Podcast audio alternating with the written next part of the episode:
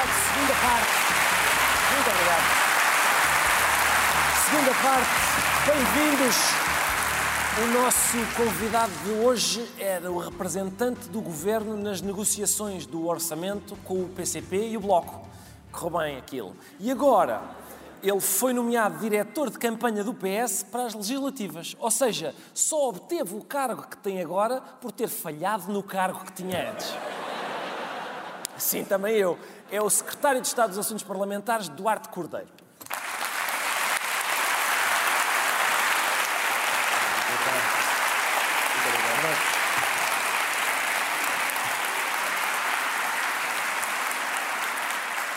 Muito obrigado, Sr. Doutor. Uh, desagradável esta apresentação, não foi? Partindo do princípio que ser diretor de campanha é uma coisa espetacular. Exato, sim, imagino que não seja, mas eu, eu, quer dizer, estou confiante que o seu trabalho como diretor de campanha me dê muito material para os nossos programas de janeiro. Espero contribuir com isso. Sim, espero muitas gafes da sua parte. Então, já, obrigado. Uh, Deixa-me lá ver, se calhar começávamos por. Eu, eu, o Soutor é um dos socialistas que mais dá a cara perante os jornalistas, mais fala à imprensa. O Soutor acha que é pela forma como mede muito bem as palavras e nunca se precipita? Por exemplo, deixe-me mostrar-lhe aqui um momento da noite eleitoral das últimas eleições autárquicas, Soutor. Vamos dar um salto para a sede de campanha de Fernando Medina, Presidente da Câmara de Lisboa, que está em empate técnico na corrida para a sua reeleição. Nesta altura, Carlos Cordeiro está a fazer a sua reação. Será a quinta vez que ganhamos as eleições em Lisboa. Nestas eleições, Portanto,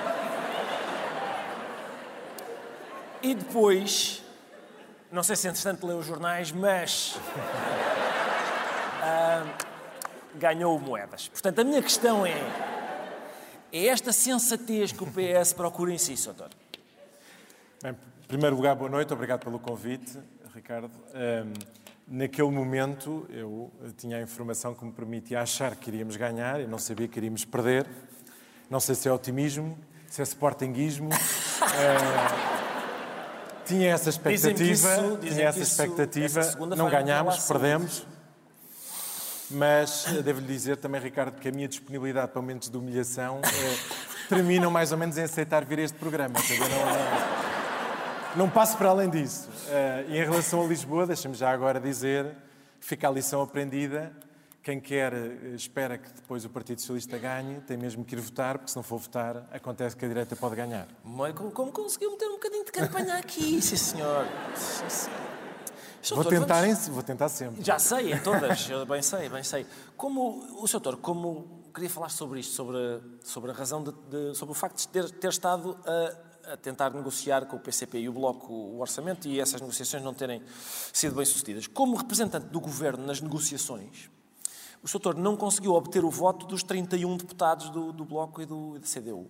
E agora vai ser diretor da campanha eleitoral do PS. Como é que uma pessoa que não conseguiu convencer 31 portugueses espera agora convencer 10 milhões? Bem, em primeiro lugar, eu espero que os, os, portugueses não pensem todos como os deputados do PCP, do Bloco de Esquerda e dos Verdes, e, uh, pelo contrário, uh, até esperamos tentar convencer os milhões de portugueses, 10 milhões de portugueses, a explicar, e usando os números que o Ricardo fez na sua pergunta, explicar aos deputados do PCP, do Bloco de Esquerda e dos Verdes, que nos colocaram num 31 e que, simplesmente porque votaram contra o orçamento e que nos colocaram nesta crise desnecessária. tendo em conta, sabe que eu tenho uma desconfiança, Sr. Doutor. Tenho, tenho uma, não, tenho várias. tenho várias, mas tenho esta que é tenho a desconfiança que é a seguinte. Eu acho que o PS não estava assim tão interessado em chegar a acordo para poder ir a eleições e tentar a maioria absoluta. Isto é a minha desconfiança. Tendo em conta esta desconfiança, como é que o doutor se comportou nas negociações? Por exemplo, portanto, para, os salários para o salário mínimo eu proponho 20 euros. E eles, mas que Aumenta 20 euros? Não, passa a ser 20 euros. Foi assim, doutor. Foi tentando, tentando, até eles dizerem chega, vamos para eleições tivesse sido assim, até eu recomendava voto contra no Orçamento de Estado. Eh, não foi assim. Eh, em concreto, nesse tema, o que nós propusemos foi mesmo um aumento de 40 euros para 705 eh, euros em janeiro deste ano, e se nós formos comparar, é só o maior aumento que tivemos até agora, e se compararmos com 2015, foi um aumento de 200 euros. Mas se não bastasse, estamos a falar de ter votado contra um orçamento que tinha aumentos de pensões até mil euros, creches gratuitas a partir de setembro, ou mesmo um aumento de 700 milhões no Serviço Nacional de Saúde. Nada disto bastou. Parece um anúncio a orçamentos que dá naqueles canais à noite. Temos para si este magnífico orçamento, que tem um aumento... Mas eu... eu, eu... Não foi assim tão magnífico, não foi suficiente para ter Sim, a aprovação do Bloco foi, de Esquerda, foi, do sim, BCP e do PEV. Ah, sobre estas eleições, Soutor, isto é uma, eu acho que é a minha principal dúvida sobre estas eleições. O Soutor acha que se o Partido Socialista perder as eleições, vai ser fácil convencer finalmente o cabrita que ele vai ter que sair? E que eu tenho medo que ele esteja lá. Não, não! Não! Fico mais um bocado. Em primeiro lugar, acho que vamos ganhar. Em segundo lugar, já todos saímos, porque com o chumbo do Orçamento de Estado, este governo acabou. Com as eleições vamos ter um novo. Estou mais satisfeito então. Vamos novo. Ah, o seu antecessor como secretário de Estado dos Assuntos Parlamentares, que era quem negociava os orçamentos, ah, foi o Pedro Nuno Santos. Ele negociou com sucesso, não quero agora estar a envergonhá-lo, mas ele negociou, ele negociou com sucesso quatro orçamentos, doutor. Em troca por esse, por esse serviço magnífico, o Costa deu-lhe a TAP. Foi, foi para ministro e o Costa deu-lhe a TAP. A, a minha pergunta é, foi por isso que o doutor não se esforçou assim tanto para passar este orçamento? Mas queres ver que ainda me calha um presente igual? É melhor estar quieto. O, o sucesso traz responsabilidade. Ah, e eu não sei que informações é que o Ricardo tem, porque tem muita informação privilegiada, mas realmente, desde que eu estou no governo, nós também já tínhamos aprovado três.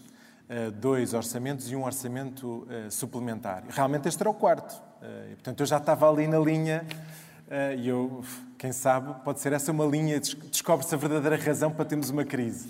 Não, não foi isso que aconteceu. Nós esforçámos verdadeiramente, fomos ainda até onde não tínhamos ido e não, foi suficiente.